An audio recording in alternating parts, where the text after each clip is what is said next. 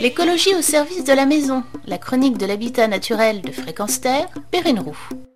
Avoir sa maison envahie de fourmis, ses placards remplis de mythes, des moustiques et des mouches qui volent partout dans la maison, des araignées au plafond, bref, avoir une maison infestée de petites bestioles, c'est loin d'être une partie de plaisir. Pour s'en prémunir, il existe tout un arsenal de produits, type insecticides, tous plus chimiques, polluants et nocifs les uns que les autres.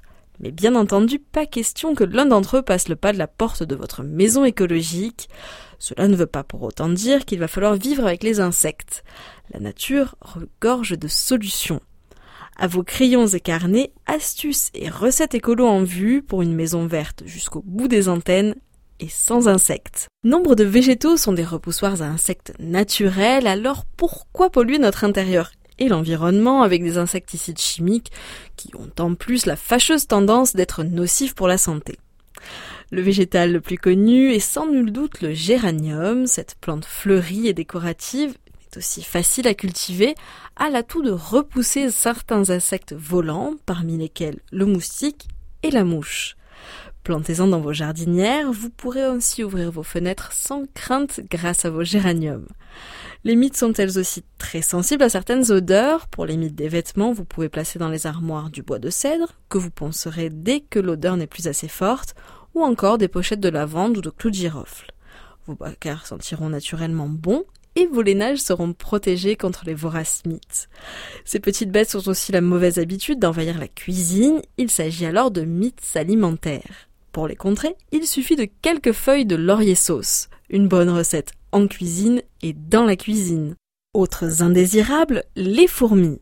L'avantage c'est que leur trajet est facile à repérer, il suffit donc de mettre des obstacles qui les repousseront comme des coupelles de thé bien infusées ou encore des traits de craie.